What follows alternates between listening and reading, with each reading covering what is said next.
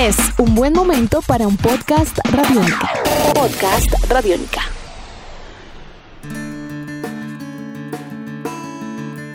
Desde siempre, el deporte ha sido concebido como una actividad competitiva que promueve valores y la vida sana en una sociedad. También es un componente de unión entre pueblos y naciones y hoy hablaremos de un evento deportivo de alto impacto para Colombia y la región que ha tenido que reestructurarse, básicamente, los Juegos Bolivarianos, con un atenuante. Valledupar será el escenario. Bienvenidos a Tribuna Radiónica.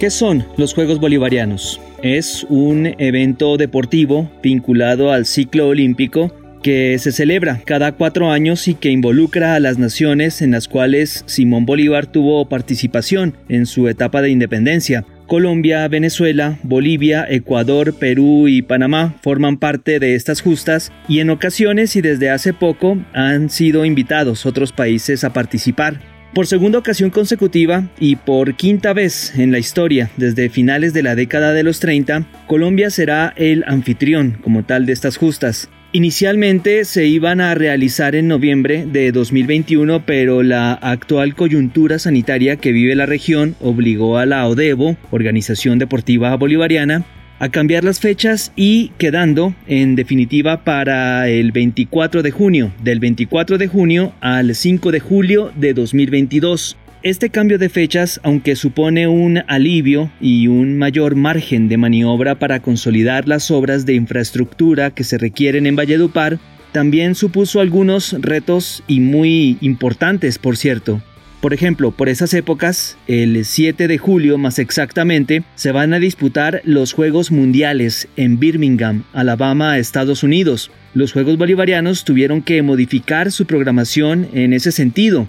Durante la primera semana de las justas en Valledupar se disputarán todos los deportes y disciplinas que tengan participación en Juegos Mundiales, con esto los atletas y jefes de misión podrán viajar apenas terminen su participación en bolivarianos rumbo a territorio norteamericano, un poco ajustado el calendario, las agendas y un poco a las carreras si se quiere, pero es entendible dada la situación. Hacer unos juegos de este tipo requiere de esfuerzos por parte de los sectores involucrados. Se tiene pensado, por ejemplo, radicar un proyecto de ley para eximir de impuestos y tributos aduaneros a los juegos. Por otra parte, la realización de un evento de esta magnitud supone un impulso económico grande para la región en materia hotelera, aérea, generación de empleos temporales y por supuesto el impacto deportivo con la infraestructura que le queda a la ciudad.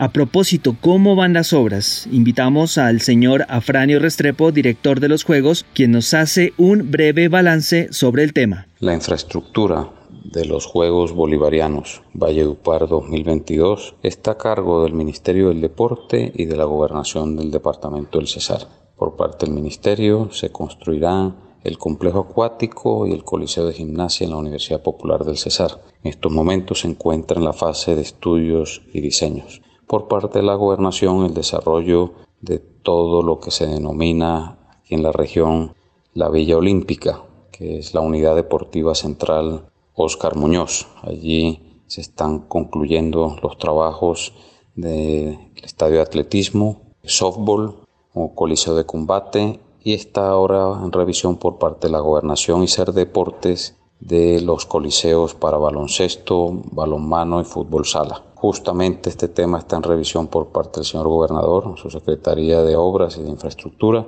para concluir y avanzar con estos proyectos que en estos momentos se encuentran suspendidos por el tema del protocolos de bioseguridad y el ajuste en especificaciones técnicas. También quisiéramos conocer, en cuanto a novedades se refiere, qué ofrecerán estas justas deportivas con respecto a ediciones anteriores. Si habrán nuevos deportes, disciplinas, habrán más deportistas participando, en fin. Escuchamos al señor Restrepo sobre el particular. Con respecto a las últimas novedades, informarles que el pasado 3 de julio el Comité Ejecutivo de la ODEBO, la Organización Deportiva Bolivariana, impartió una serie de directrices que impactan directamente a la organización de estas justas. La primera tiene que ver con la duración de los juegos. En esta versión tendremos una duración de 12 días, comparándolo con eventos anteriores que es de 15. También vamos a tener un ajuste en disciplinas deportivas. Únicamente vamos a llevar a cabo 27 deportes y 38 disciplinas. Son solo aquellas que puedan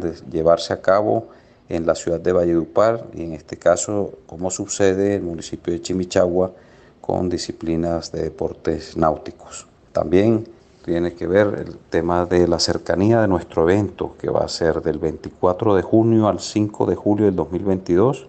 Tenemos cercanía con los Juegos Mundiales de Birmingham en Estados Unidos. Esos Juegos se inaugurarán el 7 de julio del 2022.